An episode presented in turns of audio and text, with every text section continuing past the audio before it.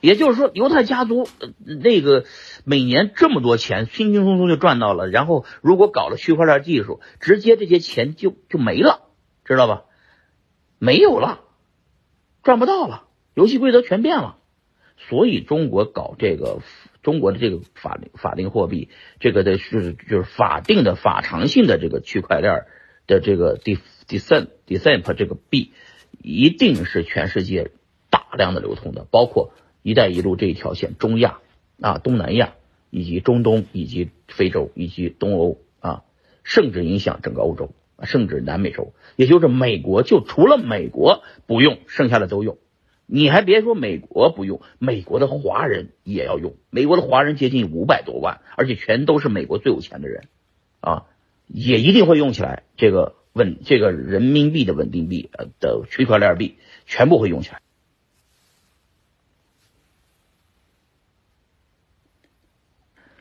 所以说，美国现在干嘛呢？是发就是遏制不了中国的发展，只能限制中国的就是高科技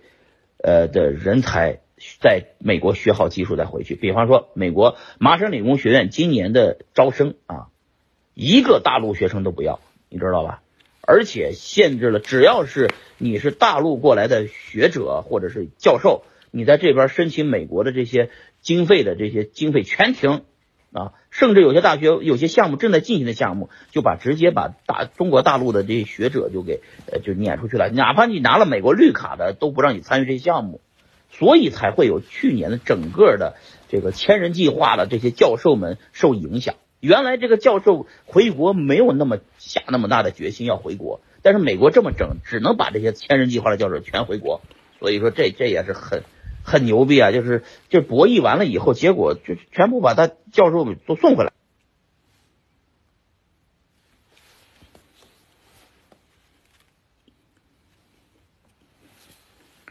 所以说，这个清华大学的这最近的这个学生们啊，大家都知道，这个拿那美国的学生签考美国的大学都考不上，为什么呢？他是美国的大学也要搞政治正确，知道吧？政治正确没办法，就是贸易战打起来了，核心打的是高科技人才。他们已经把政策到了一线大学里面了，大学就不招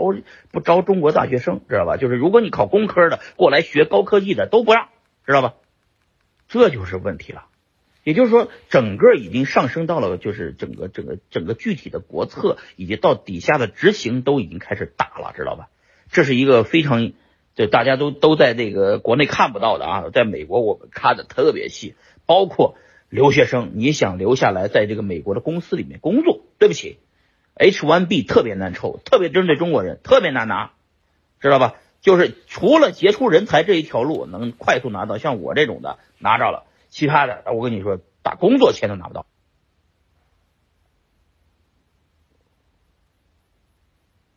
现在的概率是多少呢？也就一百个中国留学生来了以后，只有两个人能留到美国，能拿到 H1B 的签证，知道吧？同志们知道为什么了吗？这也就是说，中国和美国不是不是这个简单的几个领导之间啊，比方说刘鹤咱们的副总理啊、总理啊，去跟那个美国人啊去握个手，就谈谈判桌上谈那么简单的，谈也要打，不谈也要打，谈了也打，不谈也打，知道吧？谈不谈，执行不执行咱不说，但是谈一定是好的啊，起码态度大家是。不会撕破脸的，但是底下已经撕破脸了，这这不遮羞布早就撕开了，大家看吧。这个华为五 G 一定会在全世界铺开，这这是我第一一句话。第二个，美国的长臂管辖权一定管不到中国，而且没法管。中国的呃，就是这个这个地位已经不是不能同日而语了。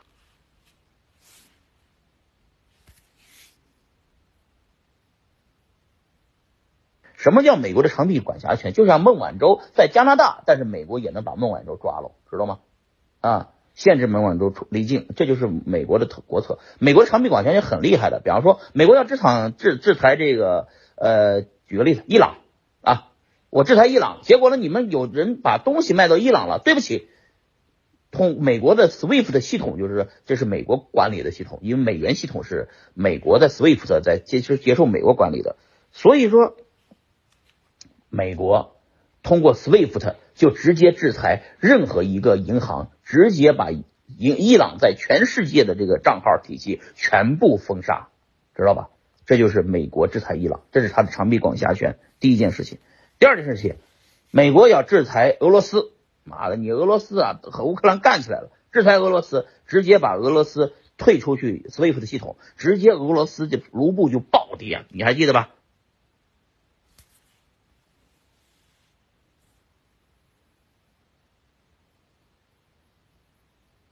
那几年 卢布暴跌的时候，一四年吧，卢布暴跌的时候，好多人去俄罗斯，我操，直接换了卢布，就就就就买那个手机，苹果手机拿回来，直接一台手机赚赚一两千块钱，知道吧？这土耳其也是，土耳其和这个受美国制裁，我操，然后土耳其汇率暴跌啊！美国通过金融来进行全世界的这个制裁，是制裁的非常恐怖的。中国最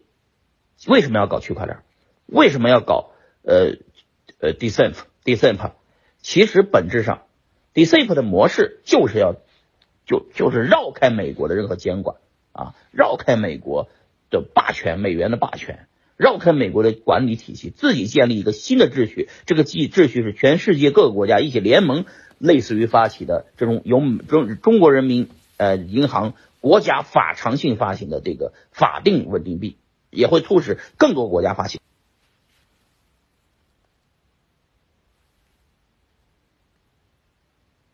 也就是中国的这个稳定币只是一第一个出现，但是很多国家没这个技术，一定会用中国的这个技术再去发行他们自己的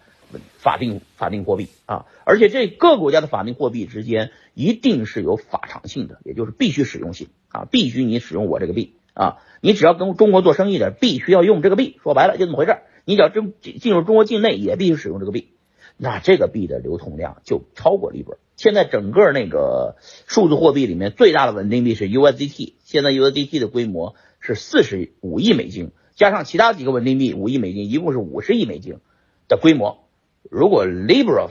发行，我估计出来也就大约是一百亿美元啊。如果发行，但是不一定能能成功。但是中国的 December 如果发行，中国的稳定币如果发行，这个规模是多少？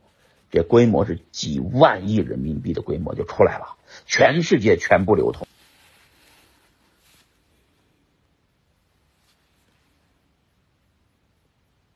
你知道中国“一带一路”政策是援援助了很多的东南亚国家啊、中亚国家，还有非洲国家，给的是什么？给的是人民币，对吧？那拿这个钱采，就是中国很牛逼的是，就是制裁伊朗是吧？制裁中东那么多国家，但是为什么中国不怕他们制裁呢？因为中国和那些国家之间的置换是拿中国的基础建设能力去置换的。也就是说，举个例子，你这个迪拜。迪拜所有的这个，你举个例子，迪拜这个所有的高楼大厦，包括全世界最高的那个什么阿弗尔塔呀，什么各种塔，就是各种楼，各种那个牛逼的建筑，全是中建集团、中铁建、中国一建、中国中国工程在那边工工作，就中国国资企业的过剩的产能全部输向了全世界各地，然后用这个过剩的产能去那边搞建设，然后换那边的石油，换换那边的能源、天然气，什么什么，这换各种东西，知道吧？换港口，换资源，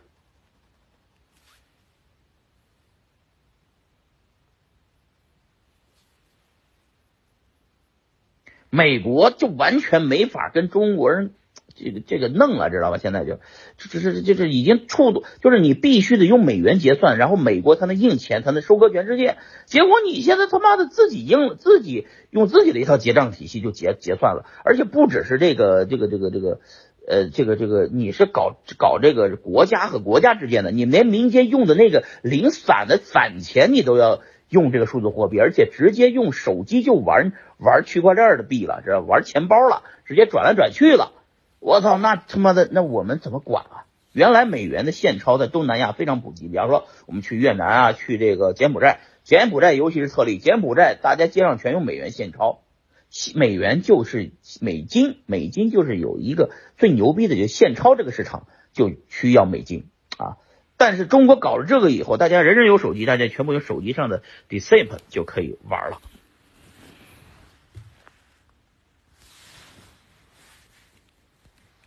啊，你们都知道啊，这个有些行业啊，大家需要匿名性、隐私性，所以大家要用现金的多嘛。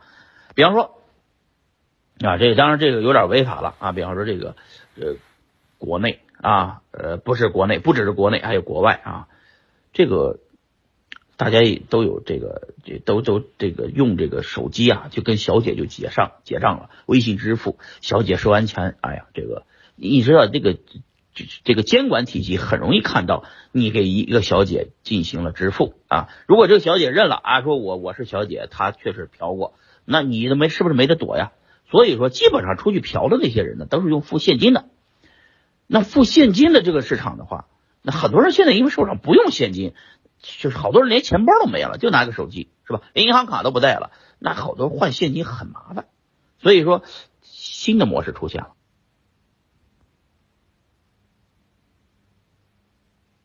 新的模式呢，就是未来有了这个人民币的稳定币以后呢 d e c e m p 就是匿名的，而且呢，呃，就是转账是不受监管的。是吧？这个呃，这个小姐呢，她可能自己设置个钱包，弄个二维码，咣叽，你一转账，你转收过来了，大家都是点对点传，大家都是匿名的，谁传谁的不知道，明白了吧？给某些人就做了这个匿名性了，是吧？这是第一个，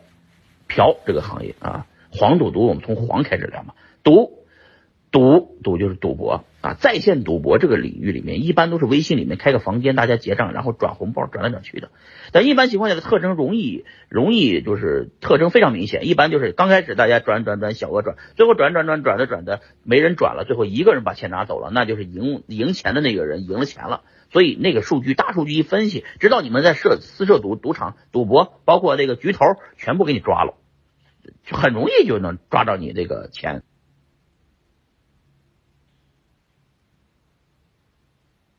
那现在他们呢也用这个未来的这个就是点对点的区块链的这种 Decemp 的这种匿名人民币币来结账。那这个结账就首先哪个点对哪个点咱们看不见，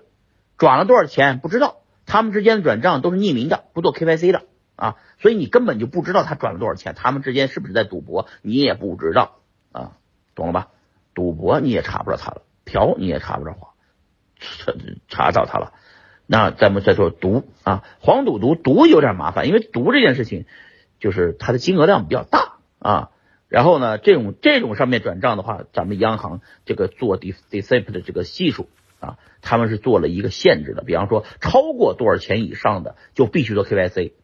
超去了柜台做了 KYC 的就能再给你提高一个额度，否则你没法用 d e c e p 去做结账。啊，你不能说收一笔账，然后你开几几万个账户，那有点太太太麻烦了。所以黄赌毒啊，这这些东西永远是生。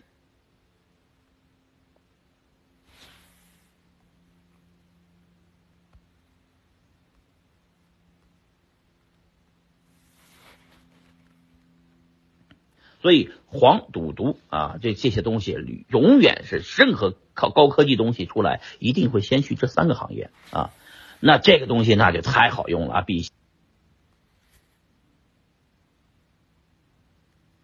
好。所以说，中美之间的这个贸易战打的不是贸易，打的是高科技，打的是人才，打的是技术啊。中国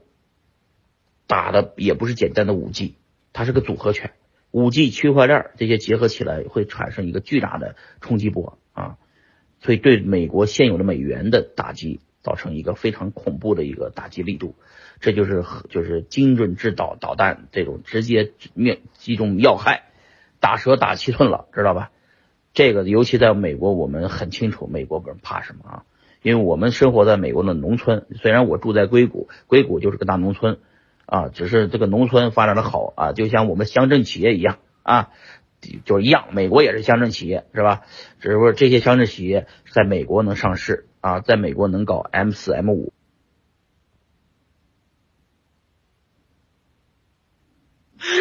所谓 M 三 M 四 M 五呢，其实就是说美国的这个证券交易市场，纽约这个市场，美国纽约这个市场呢，让美国很多企业，包括中国的很多企业都来美国上市了。美国上了市以后呢？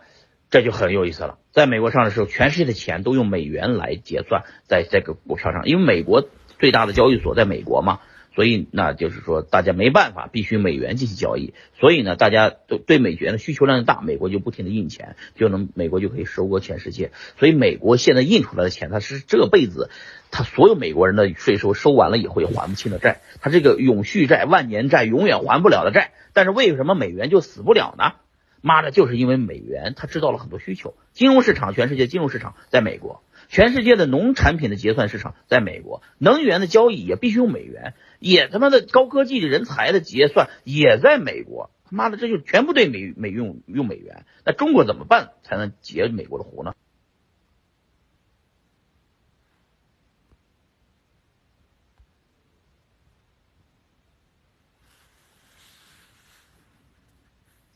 所以呢，中国的这些模式币也好啊，IEO 也好，以及各种的模式啊，各种的传销币也好，都是在中国这个特殊的土壤下生存下来的。但是这个东西不只是在中国，整个东南亚都有，东亚也有，日本也有传销，韩国也有传销啊，台湾传销非常猛，知道吧？最早传销就是从台湾传过来的，马来西亚、什么泰国、柬埔寨这这些地方也都是传销啊。就是东南亚这些国家都都玩传销，印度有没有？印度也玩传销。就那穷的国家，然后这个穷到这个，就是穷的，就是只靠这种骗人来赚钱的这些国家才会就有传销啊。这美国这个国家的平均受教育的受教育的水平都比较高，大家根本不相信这个这玩意儿能赚钱，大家不相信这个没这个概率。大家觉得这东西就是 Ponzi game 是庞氏骗局，大家有这个教育，中国没有，大家这个就随便你骗我，我骗你。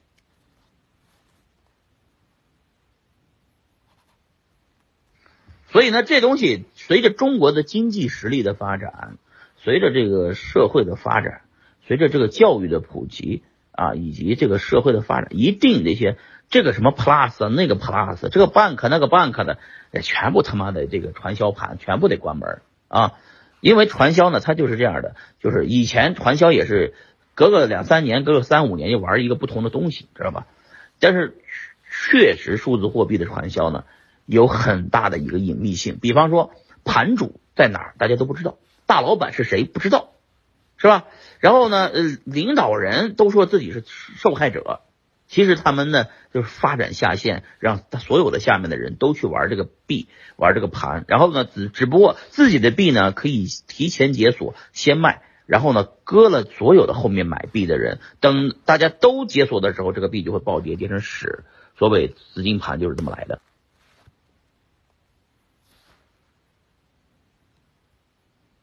那这些资金盘的模式呢，为什么有隐蔽性呢？因为盘主用的是比特币或者是 USDT。而且都不都匿名，所有呢做所有做资金盘的人现在都在用数字货币来做盘，因为谁是盘主谁也不知道，有可能就你身边的某个人就是盘主，知道吧？那领导人呢？哎，就反正我做这个东西找不到盘主，盘主就不会被逮，然后呢，我大不了就是一个这个就是受害者，也报了案也没法追踪啊，因为大家都是骗了币，各种币都不是不在中国都没有被定性为资产，所以这些币呢没人管。呃，出了问题也没人理，所以呢，就是很奇妙啊。中国整个玩数字货币的总人数号称两千万，其实呢，有一千万热活跃的都没有啊，有五百万活跃的可能都没有，两百万活跃的就不错了。因为整个数币就是数字货币里面，你们只看比特币的用户数量，其他的币都不要看，知道吧？